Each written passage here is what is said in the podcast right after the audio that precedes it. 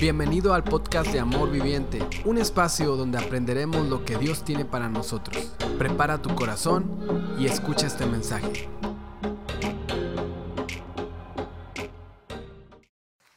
Me da tanto gusto saludar a cada persona que nos está viendo ahorita en línea, allá en Ciudad Victoria, en Tamaulipas, en México. Un fuerte abrazo a nuestra iglesia hermana Amor Viviente y también todas las personas que nos están viendo aquí en Rockwell y también en Richardson. Bienvenidos y como ven si les damos un fuerte aplauso a los que nos están visitando por primera vez. Bienvenidos, esta es su casa. Pues hoy estamos hablando de visión fin de semana de visión. Tenemos que saber cuál es nuestro propósito como iglesia. Esta semana simplemente tienes que ver las noticias, te, das cuenta de lo que está pasando en el mundo y el mundo necesita esperanza. Nuestra familia, nuestros compañeros de trabajo necesitan esperanza. Y lo único que les va a traer esperanza es Jesucristo. Y la iglesia existe para llevar esa esperanza.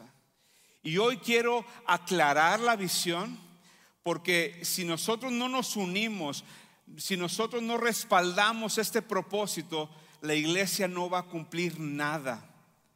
El ataque de Satanás, nuestro enemigo, es un ataque frontal hacia la iglesia.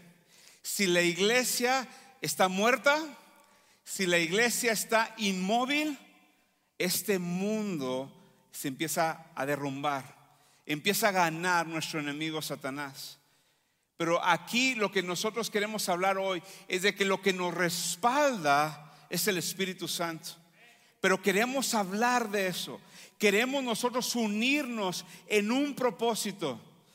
Y cuando nos unimos no hay nada que pueda detener a la iglesia de Cristo. Pero hoy quiero aclarar cuál es la visión. Quiero tener una conversación con cada uno de nosotros. Si tú me estás viendo allá en Ciudad Victoria, en Amor Viviente o en Richardson o aquí en Rockwell, cada uno de nosotros, cuando venimos a la iglesia, queremos aclarar hacia dónde vamos. Queremos aclarar nuestra relación. Y, y déjame explicarte a qué me refiero. Jesucristo, cuando estaba haciendo su ministerio, cada vez que hacía milagros o si de repente sanaba una persona, incrementaban las multitudes. Había más personas que lo seguían. Y cada vez que incrementaba el número de personas, él paraba y platicaba y aclaraba la visión y el propósito. Les voy a recordar una vez, cuando incrementó mucha gente, tuvo una conversación y dijo, ¿sabes que Si me quieres seguir, toma tu cruz y sígueme. Algunos de nosotros dicen, bueno, sí, toma la cruz, la cruz bien bonita. No, no, no, no. Cuando en ese momento decían la cruz, decían, ¿por qué mencionaría la cruz? Es algo, un instrumento de los romanos para torturar, para asesinar a las personas. ¿Y qué pasa? Se iban algunas personas. Empezaba a definir la relación. Algunos de ellos lo seguían porque querían el milagro. Otra vez que pasó fue cuando hizo un milagro y multiplicó los panes y los peces y le dio de comer a más de cinco mil personas. Y no, hombre, pues todos con barriga llena, pues todos siguen a Jesús, ¿no? Y él los para y voltea y dicen, oigan, esto es temporal. Yo soy el pan de vida. ¿Y qué pasa? Algunos se ofenden, algunos lo dejan. ¿Por qué? Porque Jesucristo estaba aclarando su propósito que Él era el Mesías y que ni una persona podía llegar al Padre si no es por Él. Entonces hoy estamos aclarando la visión de esta iglesia. Vamos a estar hablando de qué es lo que hacemos, cómo lo hacemos y por qué lo hacemos. Y para entender esto tenemos que poner un fundamento. Y este fundamento es entender lo que Dios quiere hacer con cada persona. Con cada creyente, con cada seguidor de Jesucristo, Dios quiere hacer cuatro cosas. Número uno, Dios quiere que lo conozcamos, que tengamos una relación con Él, que caminemos con Él. Pero Dios no nada más quiere que lo conozcamos y tener una relación, sino que Él nos quiere dar, porque nos ama, nos quiere dar libertad. Él ya no quiere que seas esclavo del temor. Él no quiere que seas esclavo del pecado. Él quiere que tengas libertad. Y después de eso, Él quiere que descubras tu llamado, tu propósito, el por qué estás en este mundo. Y después de descubrir tu llamado, que hagas una diferencia. Esas cuatro cosas es lo que Dios quiere hacer con cada creyente. Ese es el propósito de Dios. Entonces, si ese es el propósito de Dios, esta iglesia se ajusta al propósito y el llamado de Dios. Y por eso esta iglesia es un movimiento para que todas las personas conozcan a Dios, encuentren libertad descubran su llamado y hagan una diferencia. Recuerda, esta iglesia, ¿para qué existe? ¿Por qué nos reunimos? Es para que todas las personas. Ahora quiero que, entendamos esto. Es un movimiento, ¿por qué? Porque no nos quedamos estancados. Seguimos creciendo. Es un movimiento. No estamos nada más estáticos, vamos avanzando, vamos moviéndonos como nos va moviendo el Espíritu Santo. Pero es un movimiento para que todas las personas, todas las tribus, todas las lenguas, todas las ciudades, todos los países, que conozcan a Dios, que encuentren libertad, que descubran su llamado. Y solamente ahí, eso es cuando podemos llevar esperanza al mundo. Porque los cristianos, los seguidores, al descubrir su llamado, hacen una diferencia. Incluso si no hacemos una diferencia, algo está pasando. Entonces, quiero hablar un poquito de qué es lo que hacemos. Número uno, nosotros existimos y lo que hacemos es que habilitamos a las personas que conozcan a Dios. ¿Cómo? En reuniones como esta. Por eso el fin de semana es tan esencial para esta iglesia el sábado por la tarde en el caso de aquí de Rockwell, o el domingo en la mañana en el caso de Amor Viviente, o el domingo en la mañana en Rockwell, o el domingo en la tarde en Richardson. Nosotros lo vemos así, tenemos 52 eventos evangelísticos al año. Entonces, 52, sí, 52 semanas al año, ¿ok? Cada fin de semana la alabanza, la predicación. Ese es nuestro evento para que las personas conozcan a Dios. Por eso lo hacemos.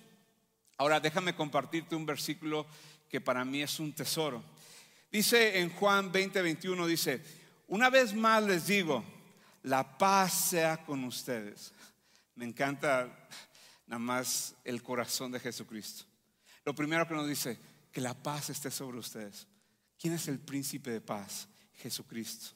¿Qué habla? De una que lo conozcamos al príncipe de paz. El Espíritu Santo nos trae paz. Dice que la paz sea con ustedes. Dice, como el Padre me envió a mí, así yo los envío a ustedes. Cuando yo escucho ese versículo, me quedo, wow. Fíjate lo que está pasando. Lo que respalda a Jesucristo es la autoridad del Dios Todopoderoso. Dios el Padre lo envía. Esa autoridad lo respalda. Y Jesucristo recibiendo esa autoridad dice, y yo, por consiguiente, los envío a ustedes. Entonces, ¿quién nos respalda? No nuestras fuerzas para llevar esperanza y luz a este mundo. No, no somos nosotros. No te respalda Paul Lewis. No, te respalda el Dios Todopoderoso. El gran yo soy está detrás de esta iglesia. Amén. Eso es lo que nos respalda. Pero si sientes esa responsabilidad. Como Dios envió a Jesucristo, ¿qué hizo Jesucristo? Se sometió a la voluntad del Padre. Pero luego dice, yo los envío a ustedes. ¿Qué quiere decir? Que somos sus embajadores. Representamos a Jesucristo en este mundo. Entonces, ¿cómo hacemos iglesia? ¿Cómo debería ser el ministerio? Nuestro ministerio debería de parecerse al ministerio de Jesucristo.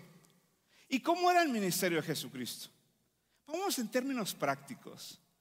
Jesucristo hablaba rebuscado y nada más se la pasaba en las sinagogas y en los templos o con los religiosos. No, él iba al campo, iba con las personas. Cuando enseñaba daba parábolas, Mira, un pastor, las ovejitas, y para que la gente común lo entendiera. Y luego dice la palabra de Dios que incluso los religiosos eran los que criticaban a Jesucristo. Y a Jesucristo lo acusaban de ser amigo de los pecadores. Ya saben a lo que voy. Deberíamos ser una iglesia que si alguien nos va a criticar, que nos critiquen los religiosos los disque muy conocedores de la palabra de Dios, pero que cuando llegue un pecador aquí a esta iglesia, cuando lleguen ahí a Ciudad Victoria, cuando lleguen a Richardson, aquí en Rockwell, se sientan de que, oye, la gente es amable, entiendo lo que me están diciendo. Incluso, si nos vamos todavía más profundo, Jesús era una persona, su apariencia era ordinaria. ¿Por qué crees que Judas le tuvo que dar el beso? Porque no sabían a quién arrestar. Tuvo que darle el beso para que se ah, él era. O sea, no se vestía con un saco lleno de diamantes y de oro. No hablaba medio raro, era una persona común y corriente. Entonces, debemos, y estas son cosas prácticas, deberíamos de ser una iglesia que cuando la gente nueva llega no diga, qué raros son ahí. No, somos gente ordinaria. Me encantó ese amén, porque es necesario. Así es. Estamos reafirmando cuál es la visión. Ahora, déjame platicarte un, poquito más sobre esto. En la primera iglesia en Hechos había un gran debate.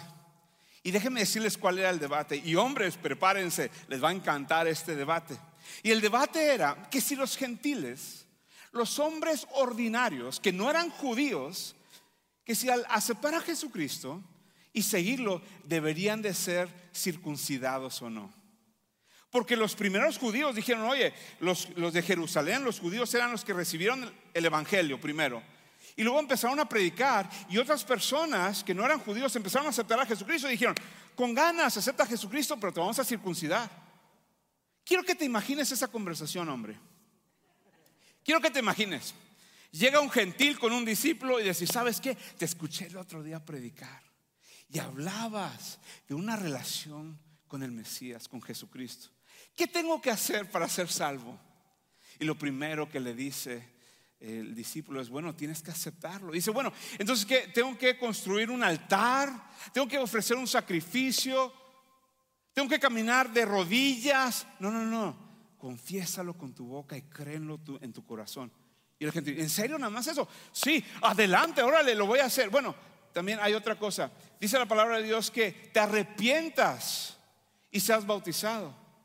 Arrepentirte es cambiar de dirección. O sea, deja de vivir como, no hombre, pues de hecho, yo ya no quiero vivir así. Claro que me quiero arrepentir. Pero platícame del bautismo. Bueno, el bautismo representa tu muerte de tu vieja manera de vivir y ahora que tú eres, que has resucitado con Jesucristo, te da una nueva vida. Adelante, claro que quiero eso. ¿Dónde está el río? Vámonos al charco ese, bautízame. Bueno, no, no, no nada más eso, sino que ahora, pues como eres seguidor de Jesucristo, tienes que dar buen fruto.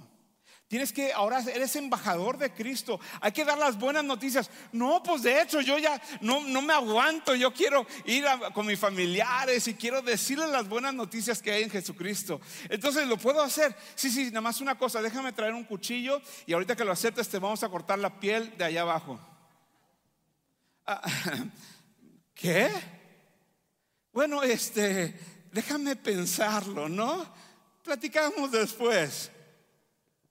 Me imagino que en la primera iglesia había muchas mujeres y muy pocos hombres. Yo creo que la conversación de los esposos eran, eh, mujer, eh, esposa, pues tú ve a la iglesia y tú me platicas lo que ahí enseñan. Pero yo para nada me acerco. Se acercaban a la iglesia y estaban ahí con unos cuchillos los líderes, ¿no? Los líderes de grupo de vida. Eso era el debate. Abre tu corazón y fíjate la respuesta que dan en Hechos 15, 19. Dice, y mi opinión entonces es que no debemos poner obstáculos a los gentiles que se conviertan a Dios. Pedradota. Yo sé No soy tan tonto como para pensar que hoy en día estamos pidiendo que la gente se circuncide para seguir a Jesucristo. Pero déjame decir la, realidad. Muchas iglesias ponemos obstáculos para que la gente se acerque al Señor. Empezamos a hacer iglesia como a nosotros nos gusta, los cristianos, y no consideramos a las personas que no lo conocen.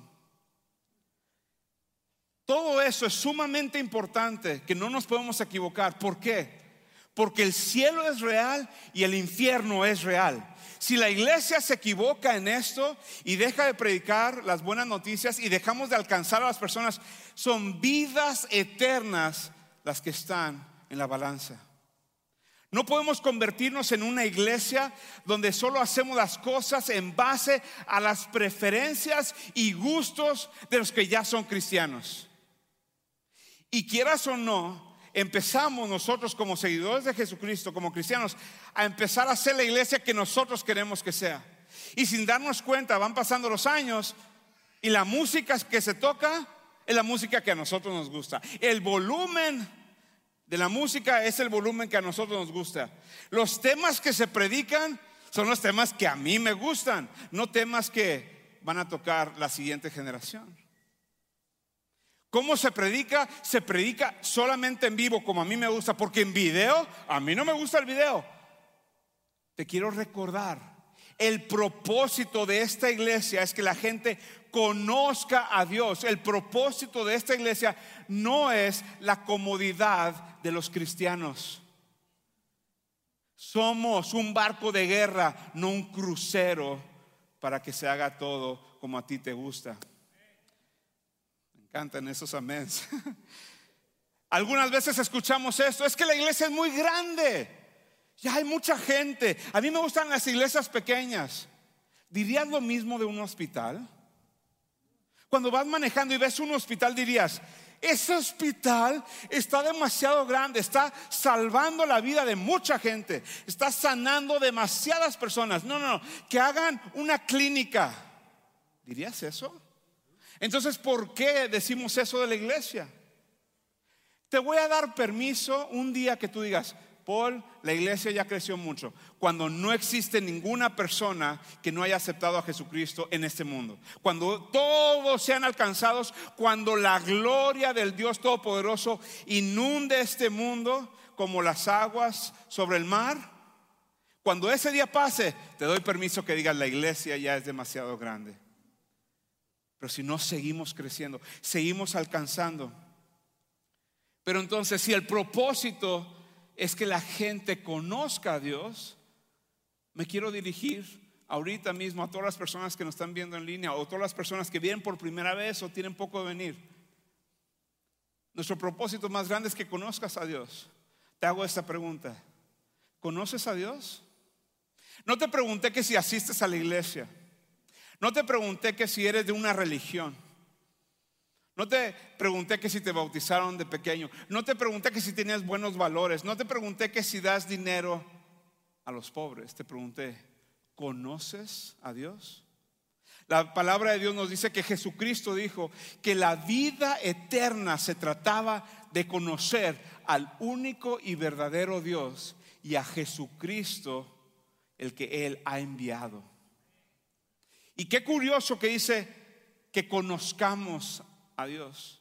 ¿Sabías tú que en Génesis capítulo 4, cuando habla que Adán tuvo relaciones con su esposa Eva, la palabra que usan es que Adán conoció a su esposa? ¿A qué se refiere Jesucristo? Que nosotros conozcamos a Dios, que tengamos una relación personal, que Él sea nuestro Señor y Salvador. Entonces yo te hago la pregunta, ¿lo conoces? Si no, hoy lo puedes conocer, porque estamos cumpliendo el propósito más grande por la cual existe la iglesia.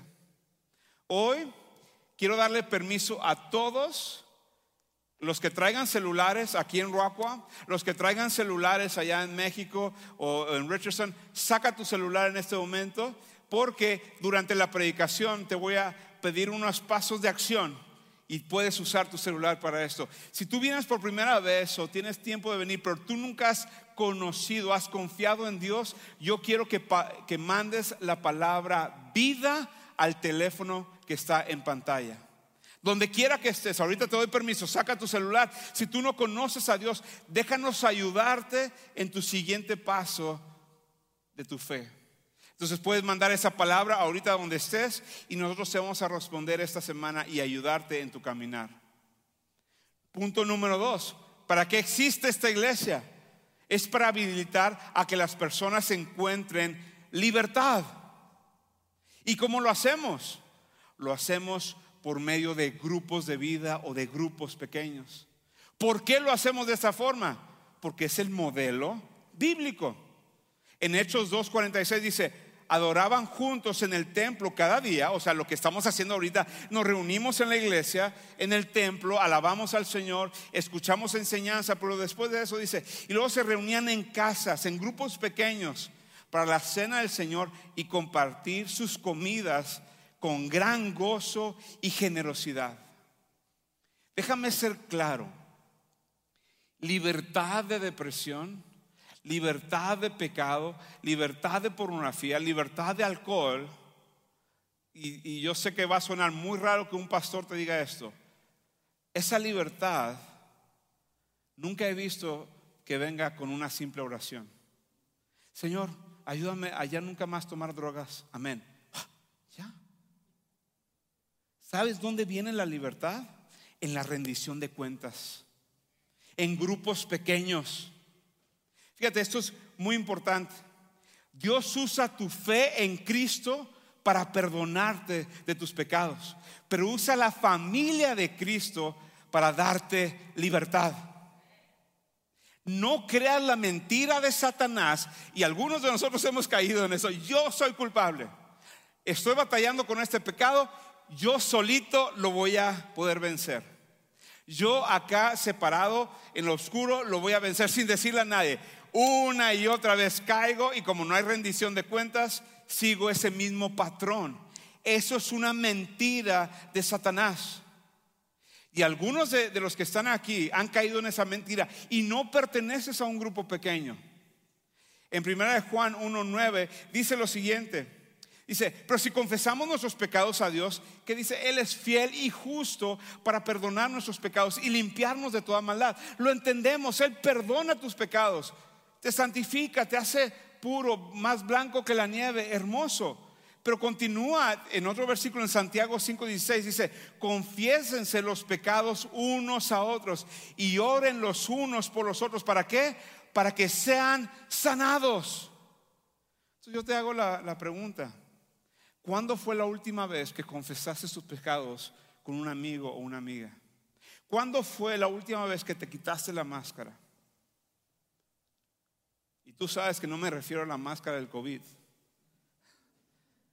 La máscara que todo está bien. La máscara de que yo no fallo, yo no batallo, yo no soy débil. Hoy, quítate la máscara con un amigo, con una amiga. Confiesa, dile, oye, estoy batallando en esto. Esto es mi pecado, necesito ayuda, necesito que ores por mí. La oración es poderosa, pero también que camines conmigo y que haya rendición de cuentas. Oye, ¿cómo andas con esto? ¿Cuándo fue la última vez? ¿Cuándo fue la última vez que fuiste a un grupo? Y Dios te está hablando directamente. ¿Perteneces a un grupo sí o no? ¿Perteneces a un grupo de vida? Sí o no. Si no, estás perdiendo la oportunidad de madurar. No, es que yo voy a madurar solo. ¿No te has dado cuenta? Has caído en el engaño de Satanás. Es prácticamente imposible madurar espiritualmente sin rendición de cuentas, sin que camines con un grupo de hombres o mujeres que te estén animando. Entonces sencillo, igual, traes tu celular, da el paso de fe. Da el paso de fe si tú no perteneces a un grupo, donde quiera que estés, en ese momento manda la palabra grupos al teléfono que está en pantalla. Ahora, yo no puedo ver a los de Victoria o los de Richardson o los de las 11 de la mañana en Rockwell. Pero les digo un secreto, los que están aquí el sábado no veo que sacan sus celulares mucho y no veo muchos textos. Entonces quiero asumir que todos los que están aquí ya pertenecen a un grupo. Amén.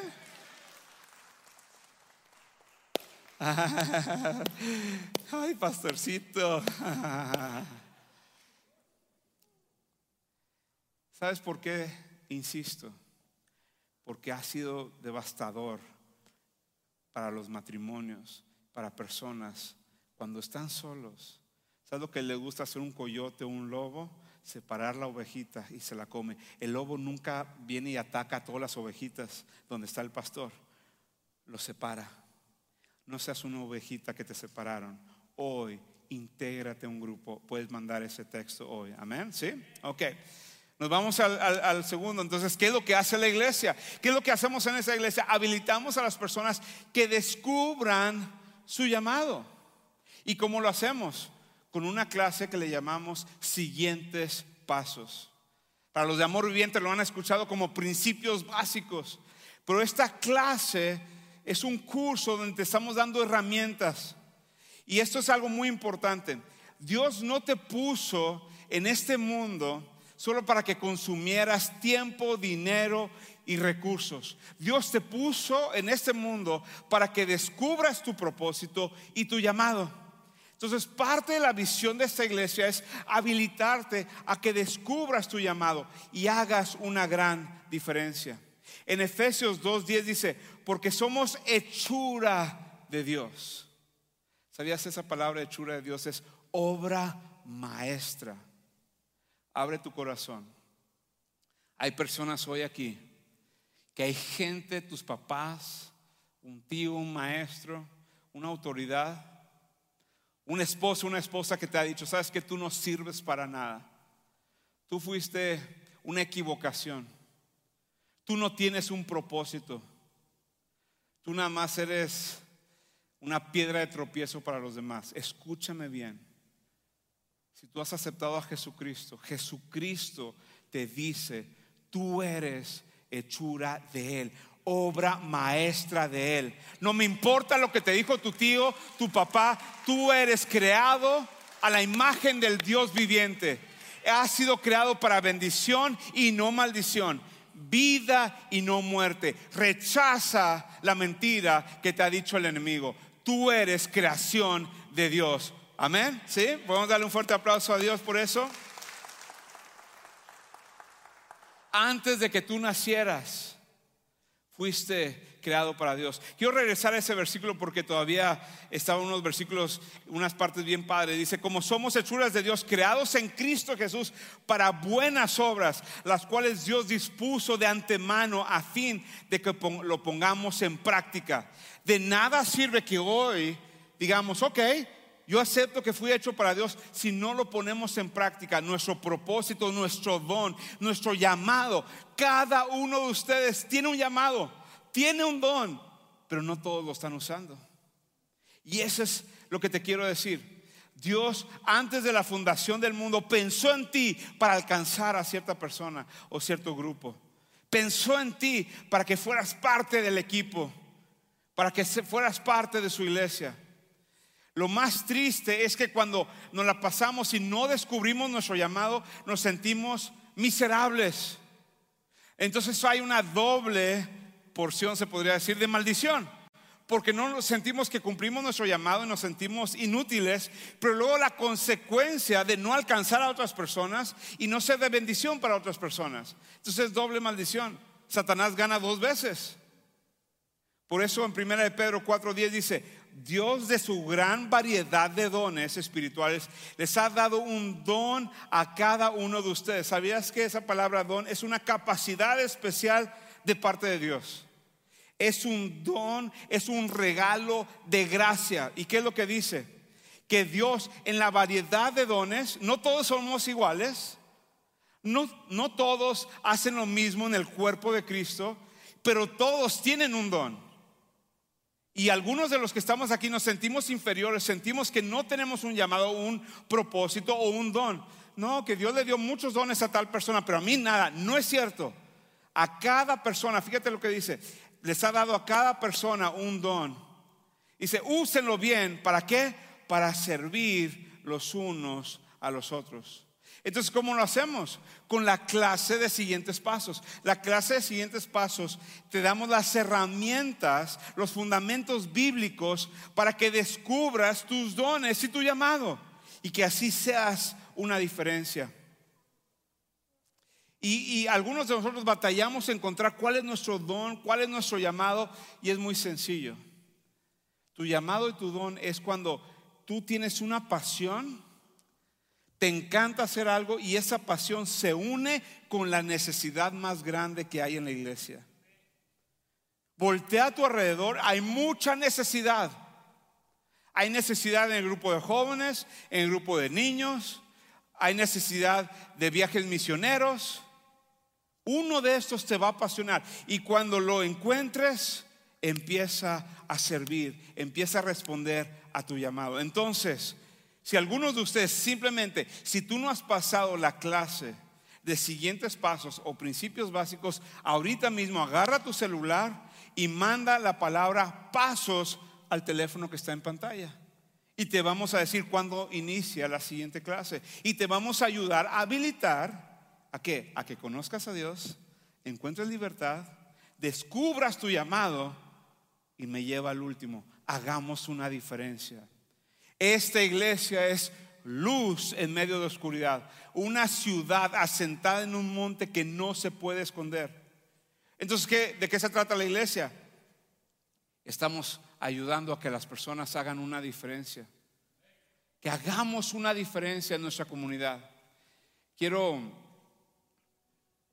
quiero enseñarles esta foto que al verlo toca mi corazón y les voy a decir por qué. Lo que estás viendo ahorita es las ruinas del que le llaman el foro romano. Te lo enseño porque en los primeros días y años de los cristianos, cuando Pablo estaba en la cárcel, cuando estaban llevando las cartas de una iglesia a otra y estudiando la palabra de Dios, las palabras de Jesús, en ese lugar se juntaban el César, el Senado romano, planeaban cómo iban a dominar el mundo y era el lugar más poderoso del mundo. Y en ese momento donde ellos se juntaban había unas personas que le llamaban seguidores de Jesucristo, cristianos. Algunos de ellos torturados, asesinados, algunos otros, algunos corriendo para que no los descubrieran. Y Roma con su poder, planeando que iban a destruir lo que le llamaban iglesia. Porque los cristianos eran diferentes, ellos no tenían un templo, ellos eran el templo del Espíritu Santo. Y Roma decía, no hombre, ahorita, mira, nos los echamos. Quiero que veas esa foto hoy, otra vez. ¿Sabes lo que queda del imperio romano? Eso, unas ruinas. Pero ¿qué tal la iglesia de Cristo? Nada la detiene. Ni las puertas mismas del infierno pueden resistir a la iglesia de Cristo. Porque somos sus manos, sus pies, su voz, respaldado por el poder del Espíritu Santo. Pero esos primeros cristianos se pusieron la camiseta Dijeron, heme aquí, envíame a mí. Hicieron una gran diferencia. Pero Jesús nos advierte, nos advierte que a veces hay personas en la iglesia que al ver la cosecha no hacen nada. Por eso en Mateo dice, cuando vio a las multitudes, les tuvo compasión porque estaban confundidas y desamparadas como ovejas sin pastor. A sus discípulos les dijo, la cosecha es grande, pero los obreros son pocos. Así que oren al Señor que está a cargo de la cosecha. Pídenle que envíe obreros a sus campos. Siempre va a haber cosecha suficiente. Pero te soy sincero, no siempre hay suficientes obreros. Es difícil que nosotros oremos y digamos, Señor, manda obreros si nosotros no nos hemos entregado para ser obreros? ¿Cómo podemos orar si nosotros no estamos respondiendo al llamado? Algunos de nosotros somos cristianos de las gradas. Venimos a la iglesia como cuando venimos a ver a nuestro partido favorito, nuestro equipo favorito, a la selección. Estamos en las gradas, echamos porras, aplaudimos, cuando meten gol, pero nunca nos bajamos de las gradas, nunca nos ponemos a jugar. Y lo que yo te estoy retando a, a cada una persona que me está viendo en este momento es que tú hoy te pongas la camiseta, que tú hoy te bajes de las gradas y te pongas en el campo de juego y juegues, sacrifiques. Algunos son delanteros, algunos defensas, algunos porteros, pero todos somos parte del equipo, todos somos parte del cuerpo de Jesucristo. Y el capitán de ese equipo es Jesucristo. Entonces te, hago esta pregunta, ¿qué esperas? Únete a este movimiento. Porque la realidad es que lo que se está jugando, lo que está en balanza, es la siguiente generación.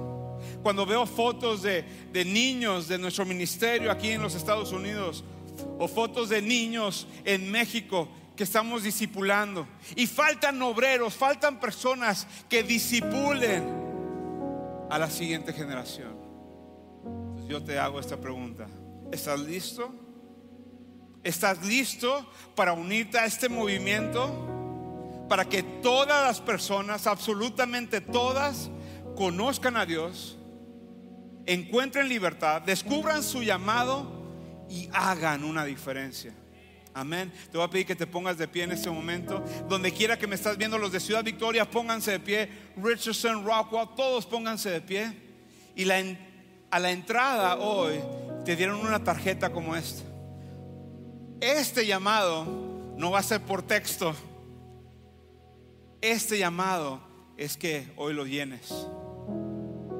Y yo quiero animarte que en este momento tu ofrenda, tu acto de adoración, no lo menosprecies. Eso no es una tarjeta más. Es una tarjeta donde tú estás diciendo, yo quiero servir. Dime en qué áreas necesitas ayuda, iglesia, equipo, que yo me estoy uniendo. yo te quiero animar que tú lo llenes con tu nombre y ahí hay varias opciones. ¿En qué áreas puedes ayudarnos? Pero yo te estoy retando hoy. Hoy es esa conversación donde las multitudes se convierten en seguidores. Hoy te animo que tomes esta tarjeta en este momento, agarres una pluma y llénalo. Que tu acto de adoración, que tu acto de respuesta en amor sea que lo llenes hoy. Gracias por escucharnos. Nos encantaría estar en contacto contigo. Síguenos en nuestras redes sociales. Nos encuentras como Amor Viviente AR. Somos una comunidad de gente real con esperanza real.